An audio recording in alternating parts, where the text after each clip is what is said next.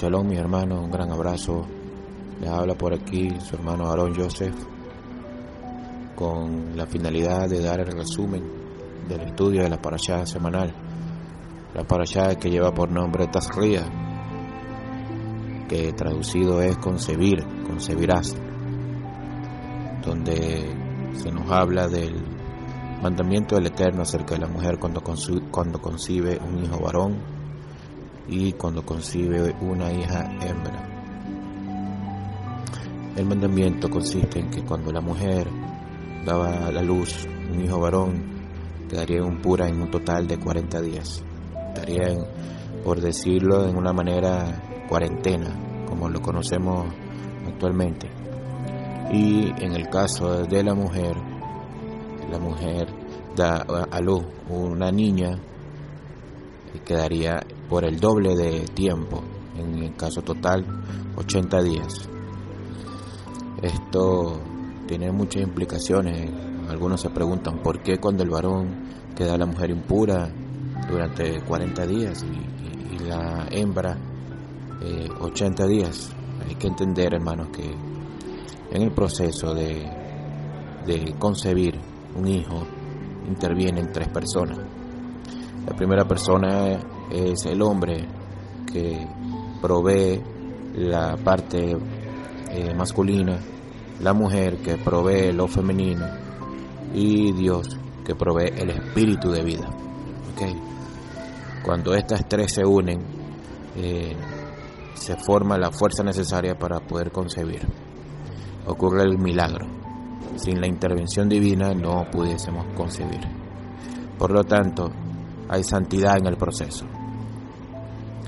En el momento en que una persona se desprende de algo santo, queda impuro, queda por un momento queda impuro. Y lo que sucede es que cuando el hombre, la mujer da luz, un hijo varón, su parte de eso santo que está dentro de ella se desprende, generando una impureza en la persona de la mujer. E igualmente en el caso de la mujer. Pero en la mujer eh, la mujer queda impura por más tiempo. Y eso es debido a que eso es, esa santidad en el caso de la mujer era mucho mayor.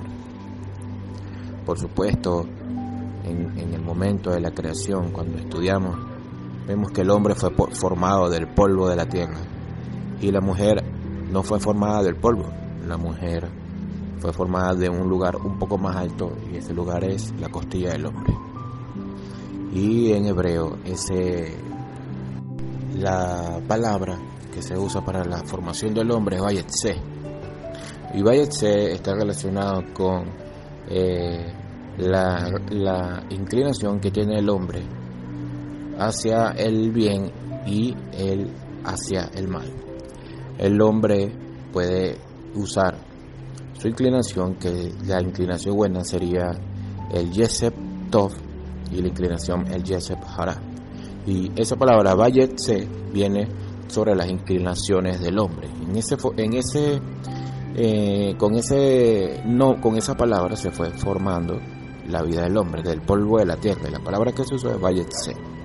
Eso quiere decir que el hombre, para poder elevarse y santificar su vida, debe tener una lucha, una lucha entre el Yesep Tov y el Yesep Hara, que sería la inclinación buena y la inclinación mala. Y en, esa lucha el hombre, cuando logra eh, este, focalizar su vida con la buena inclinación, es porque puede alcanzar elevación espiritual. En cambio la mujer se utilizó el Eterno en la palabra, utilizó otra palabra cuando la formó. Valliven, que significa y construyó. Ese es el término que utiliza la palabra para definir el momento en que él crea a la mujer, Valliben, y construyó. Y de esa palabra Valliben se deriva también una palabra que es Binah, en hebreo Binah, que tiene que ver con el entendimiento. Entendimiento. Y el entendimiento es uno de los tres poderes del, de la mente, lo que es el entendimiento, el conocimiento y la sabiduría. Así que la mujer eh, se eleva espiritualmente a través del entendimiento. Es por ello que eh, la mujer tiene esa capacidad mental de poder discernir ciertas cosas, porque ella tiene insuflada en su espíritu la capacidad de entender muchas situaciones en las que el hombre no las entiende tan rápidamente, por lo menos. Que el hombre eh, se eleva espiritualmente cuando tiene su lucha constante contra su mala inclinación y su buena inclinación. Y si el hombre en esa lucha logra hacer lo correcto, él alcanzará elevación espiritual, alcanzará poder conectarse con, la, con su creador. Y la mujer se conecta con su creador a través del conocimiento.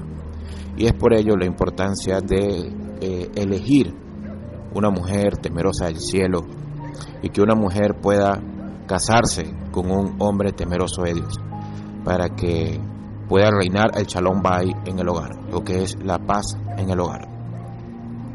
De esta manera la mujer podrá entender que el hombre podrá alcanzar sus luchas cuando supera, cuando entre las dos inclinaciones que, con las que él lucha, logra hacer lo correcto.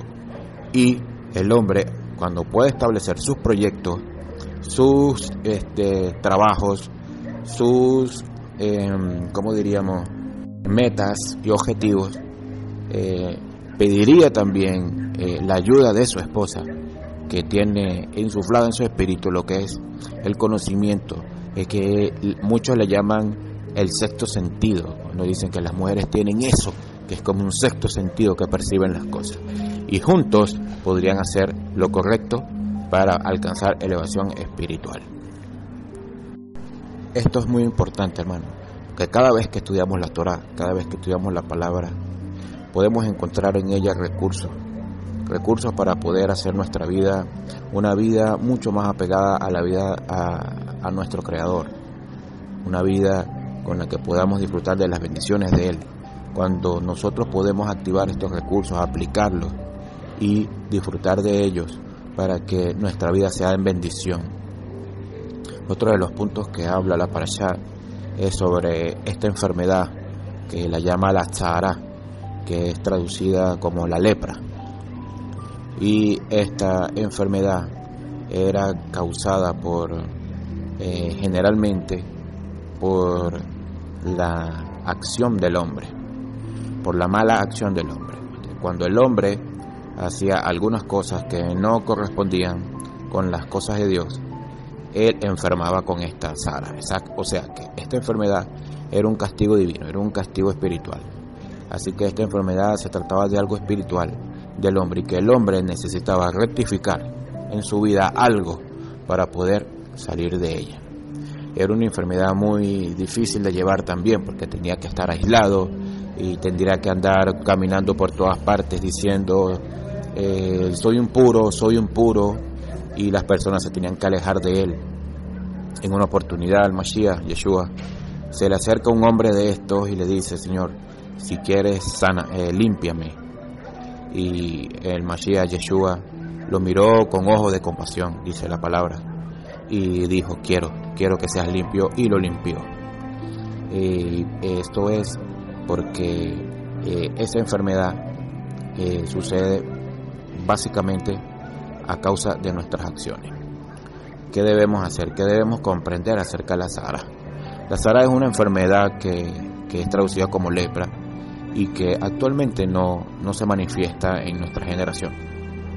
Sin embargo, ya que posee propiedades espirituales, ya que esto es una enfermedad espiritual, es muy probable que muchas personas sufran de Sara espiritual. Y eso es debido a las decisiones que toman y a las cosas que toman. A, la, a, lo, a, lo, a las eh, decisiones, ¿cómo decirlo? Quiero buscar la palabra. A las acciones, sí. A las acciones en su vida que no, no van de acuerdo a las cosas de Dios. Y esto es muy importante porque cuando nosotros estudiamos Torah, eh, la analizamos, la comprendemos, podemos eh, encontrar en ella aquellos datos, aquello, aquella información que nos va a ser útil para poder aplicar en nuestra vida, para no cometer errores y no, y no pecar. Hay veces que pecamos y no nos damos cuenta y pensamos que lo estábamos haciendo bien, pero tomamos una decisión que no nos convenía. Entonces, muchas muchas personas actualmente pueden estar enfermas de Sahara. Y el objetivo principal de Sahara es poder que la persona alcance una techubá. Una techubá es un arrepentimiento y que logre rectificar en su vida lo que ha cometido. En la palabra, en la Torah, encontramos una sección donde esta lepra eh, afectaba primeramente las paredes del hogar. Luego el sacerdote examinaba y él determinaba si era lepra o no era lepra, si era zará o no era, y se determinaba si la pared se debía derrumbar o no. Luego también eh, esta enfermedad caía sobre los objetos. Luego de los objetos caía sobre la ropa y por último caía sobre la persona. Así que eh, esta enfermedad espiritual, antes de manifestarse en la parte física, en la persona, antes de tocarla, se acercaba a ella. Empezaban a suceder una serie de cosas como para advertir de que estás haciendo mal y que necesitas rectificar tu vida para que no te afecte a ti en lo físico, en tu, en tu cuerpo.